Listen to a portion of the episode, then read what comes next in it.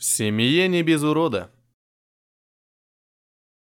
Трактир был, как всегда перед полнолунием, полон. Тролли, гномы, люди, даже никого и ничего не боящиеся огры, все, кого служебные или личные дела застали в пути, предпочитали переночевать здесь, в единственном кабаке на перекрестке трех дорог, из которых одна проходила мимо поселка оборотней, другая — через деревню вампиров, а третья — вдоль старого кладбища, где водились упыри и зомби. Рисковать не хотелось никому, поэтому в такие дни если ты не успел найти комнату, свободную койку или на крайний случай местечко на сеновале, огромный зал с закопченным потолком, освещаемый спальными огарками из пламени камина, был забит теми, кому надо было переждать до утра. Зато уж ночью пиво и самогон лились реками, а на выручку от целиком зажаренных и съеденных телочек, овец и молодых поросят, не считая прочей более мелкой домашней скотины и птиц, можно было безбедно прожить пару месяцев. В силу всего вышеизложенного, Тар слегка удивился, обнаружив почти свободный столик, за которым сидел один-одинешенек молодой парень, высокий, симпатичный, с волосами соломенного цвета и ясными синими глазами. На прокаженного он не был похож, да хозяин трактира и не пустил бы к себе прокаженного. Так что бывалый торговец решил, что это какой-нибудь принц или богатенький сыночек из столицы, путешествующий инкогнито. У таких всегда денег достаточно, чтобы выкупить себе не только отдельный стол, но и весь трактир целиком. Хоть на одну ночь, хоть на год. Но поскольку других свободных мест в зале не было вообще, Тар решил рискнуть. И, подойдя, вежливо осведомился, можно ли присесть. «Да, пожалуйста, садитесь, уважаемый. Только вы, кажется, не местный». «Нет, проездом по торговым делам». «Так вы бы местных поспрашали. Они вам расскажут, почему я всегда один». Может быть, и вы не захотите со мной рядом сидеть. А сам не скажешь? Могу и сказать. Парень безразлично пожал плечами. Я уже привык. Я проклятый. Ну, сынок, проклятие сейчас тебе за десяток золотых монет любой маг снимет. Да и не похож ты на проклятого, уж извини. Видал я их. Мое проклятие особенное. Снять его нельзя. Оно пожизненное. Там нет что. Ты же не заразный, сынок. Да и я не суеверный. И нечего в одиночку скучать. Давай вот пиво лучше выпьем. Знатное в этом году пиво у нашего хозяина. Как хотите. Мое дело предупредить. А пиво я с удовольствием выпью. Только платить будем по очереди.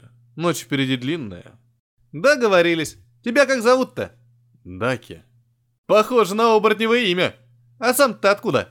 Оттуда и буду. Ты и как же? Ты человек? С оборотнями живешь? Я не человек. Я оборотень, только проклятый. Первый раз такое слышу. Вы же нечисть, уж прости, сынок. К вам проклятия не пристают. Может, расскажешь, какая с тобой беда приключилась? Это долгая история. А нам спешить некуда. Эй, красотка, и нам с парнем еще пару пива. Уж будь так любезна. Я родился в тот год, когда сумасшедший светлый маг объявил личный крестовый поход против всех видов нечисти и пошел по нашим деревням и городам с толпой приверженцев, чтобы уничтожить вампиров, оборотней, упырей и прочих мерзких порождений тьмы, оскверняющих своим присутствием лик земли. Эта история известная, думаю, вы ее слышали. Коллегиум магов и волшебников его довольно быстро обезвредил, лишил магической силы, а тех, кто с ним был, предали светским властям для наказания. Но он успел наслать им лично разработанное проклятие на многие поселения. Нашей деревне тоже досталось. Не только дети, но и взрослые оборотни умирали от неведомых болезней.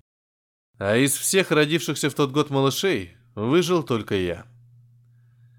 Когда я был маленьким, другие дети смеялись надо мной, и никто не хотел дружить. Но где это видано? Чтобы оборотень был светловолосый и синеглазый. Они, конечно, знали, что мое внешнее уродство — результат проклятия, наложенного магом. Но малыши частенько бывают жестоки. Они говорят то, что думают, не понимая, что их правдивость причиняет боль. Поэтому я старался меньше играть со сверстниками, часто оставался один. Но и так было не лучше. Меня стали считать не только уродом, но и дурачком. И все равно смеялись. Всю жизнь, с тех пор, как я стал осознавать мир вокруг и свое «я», я чувствовал себя изгоем, хотя вслух этого не говорил. Меня просто сторонились. Но самое страшное случилось в день моего совершеннолетия. Я очень волновался. Все-таки впервые предстать перед своей стаей, доказать, что ты один из них, истинный оборотень, мне было труднее, чем остальным. Сказывались предшествующие одинокие годы, неуверенность в себе. Думаю, вы меня понимаете. Но я очень надеялся, что мне это удастся. И вот в полночь вся стая в обличии волков собралась на нашей священной поляне. Я стоял в центре круга, на высоком камне выседали старейшины, и верховный жрец читал ритуальное заклинание. Я чувствовал, как мое тело покрывается шерстью, как удлиняются клыки и меняется форма конечностей. Это было такое странное, удивительное чувство. И вот, наконец, я превратился в волка целиком и радостно завыл на луну. В тот миг все вокруг были счастливы вместе со мной. Старейшины со жрецами и обычные поселяне, а больше всех мои родители. Ведь никто не знал, как проявит себя наложенное 114 лет назад проклятие. Это была незабываемая ночь. На рассвет я с другими волками носился по лесам и полянам, наслаждаясь новыми ощущениями. Играл с молодыми волчицами, и никто больше не считал меня ненормальным уродцем. Стая приняла меня. И тут наступил рассвет. Все остальные обернулись людьми. А я так и остался волком.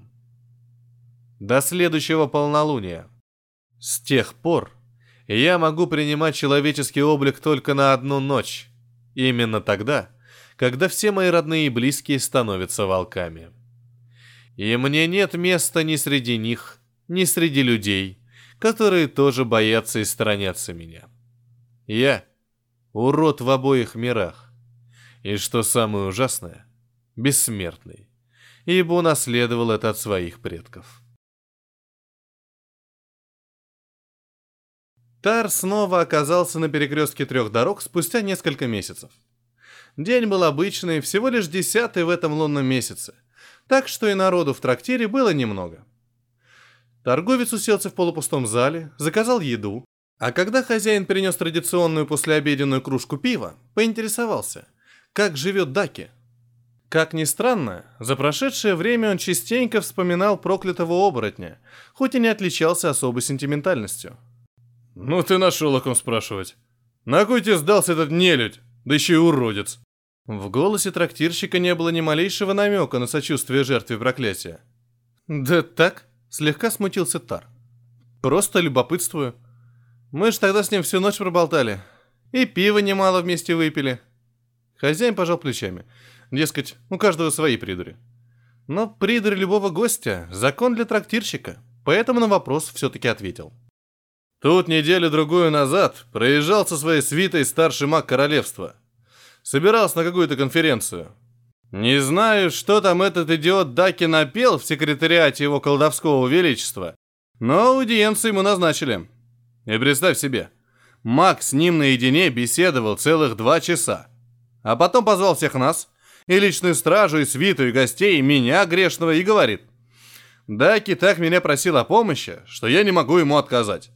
Но единственное, что я могу для него сделать, это окончить его существование в этом мире. На большее не хватит ни моих знаний, ни умений всего коллегиума магов и волшебников. И я хочу, чтобы вы все стали свидетелями происшедшего и знали, что все совершаемое ныне и здесь творится с полного согласия оборотня. А потом поднял свой магический посох, произнес заклинание призывания стихий и поразил парня молнией. И ты знаешь, что этот чокнутый уродец сказал, прежде чем умереть? Вот уж воистину ненормальный. Он сказал, Спасибо. Читал Петроник для сайта фантастика.рф